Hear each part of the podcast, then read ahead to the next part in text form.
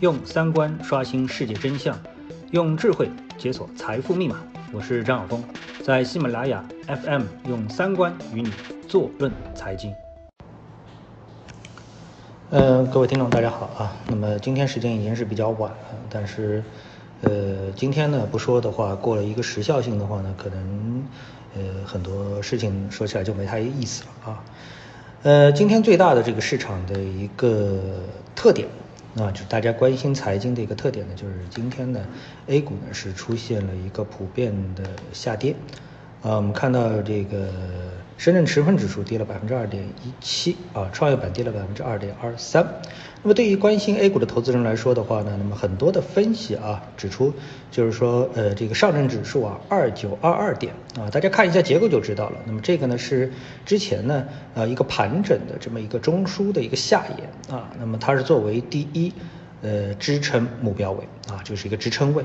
那么在今天呢，上证指数收盘在二九零九点，呃也就是以非常迅速的这样的一个姿势啊叠穿了。那么造成这样的一个因素的原因呢，是有呃很多啊，是有很多。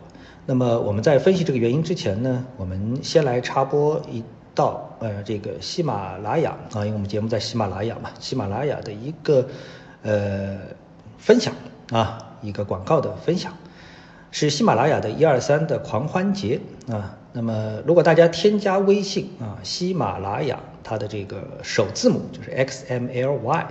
然后是财经啊，这个加在一起，这是他的微信，西马就是 X M L Y，然后是 C A I J I N G 啊，喜马拉雅财经。那么加入呢官方内购群，那么就送你呢一二三独家省钱省钱啊省钱攻略啊，教你津贴加五折，用最低价买到心仪的好课。入群呢还能够获得。呃，三个好处，一个是价值超千元的课程免费听，另外是预约多位财经大咖直播，第三呢是喜点卡签名书，多门付费课程的抽奖送啊。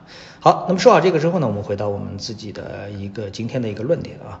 那么今天我们看到啊，这个是在周末。在周末，其实呢，我其实对这个 A 股啊很多的呃事情啊已经不是太注意了啊，因为为什么？因为一个大的方向就决定了，就是什么大方向呢？因为根据之前嗯，比如说这个创业板啊放开啊，就原来创业板是板是不能借壳。这个上市的，现在创业板可以借壳上市了。然后呢，还有一个科创板，在年前呢有一百家上市，所以呢，这个给你的感觉已经是非常清楚了啊，这个信号非常清楚了，就是我们的这个融资啊，这个再融资啊，这个这个这个用这个股票市场啊进行融资啊，这个大方向已经是开足了马力。所以在这种情况下面呢，对我们的 A 股市场而言，我们最忌讳的就是融资啊。所以呢，这个扩容融资啊，所以呢，对于 A 股市场来说，实际上是找不到什么太明显的一个利好啊。那么在这种情况下面，其实我最不满意的是什么呢？就是说很多的分析啊，在看到了这些消息之后啊，然后还能把这些消息分析为利好，呃，而且说是特大利好啊，这个我是特别的难以理解啊。那今天我在这个这个同花顺上面啊，就看到一条。标签啊，一条标题就说什么呢？就为何有人旗帜鲜明看多 A 股啊？一张图释放重磅信号，证监会三箭齐发，舞台一大好，造富序幕拉开啊！那么之前我觉得还有一些。这个不知道什么味道的这种语句，最后一句我就搞不清楚了。什么叫造富序幕拉开？我点都没看出来啊！这是这个造富序幕啊！我们看到证监会除了三件齐发之外，其实还有一个消息，今天是非常重要的。这个三件是什么呢？一个呢是再融资松绑啊，具体我们也别去管它了。还有一个是巨期权大扩容，还有一个是新三板大动作啊。这些啊，其实都是这个非常的。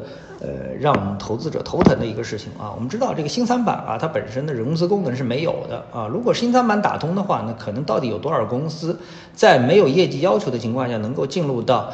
啊，我们的这个主板，然后呢，中小创，那这个我们就不可预计了啊。然后呢，这个期权大扩容，其实在这个所有过程当中啊，我觉得期权大扩容啊，倒是最值得投资者期待的一件事情啊。为什么呢？我们看到，呃，我们现在的这个期权市场只有一个上证五零期权啊，那么这个上证五零期权一个啊，它已经是太小了。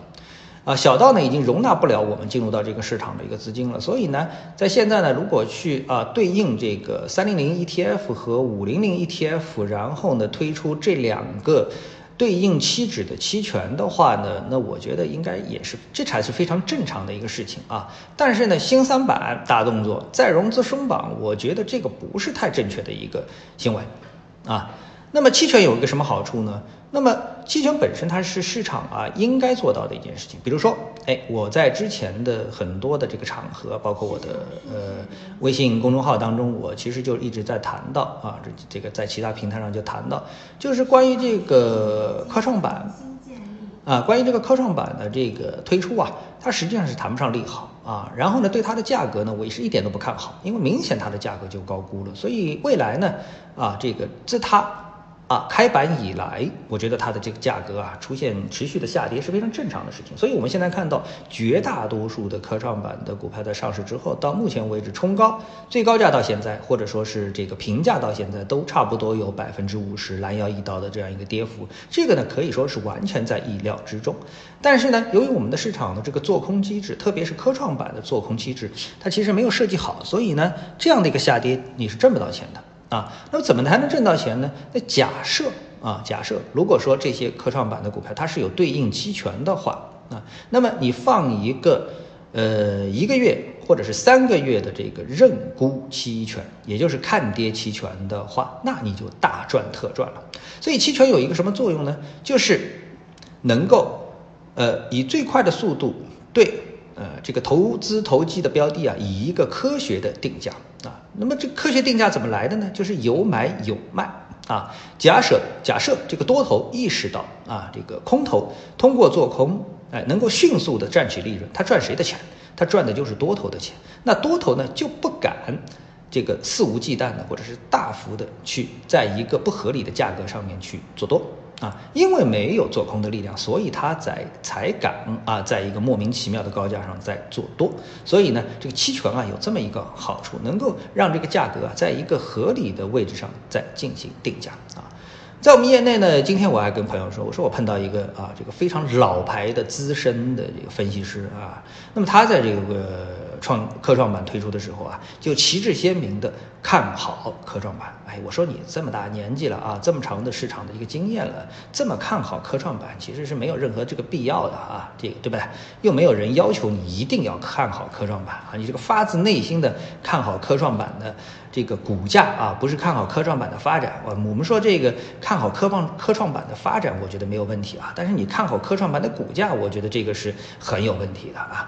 那么最近它就没声音了啊，最近它就没声音了。所以呢，哎，我们说几个消息啊，一个这个再融资松绑，一个期权大扩容，一个新三板大动作，实际上啊，这个都是对市场，就是我们 A 股市场最大的一个利空是什么？就是我们 A 股市场利空的逻辑就是资金分流。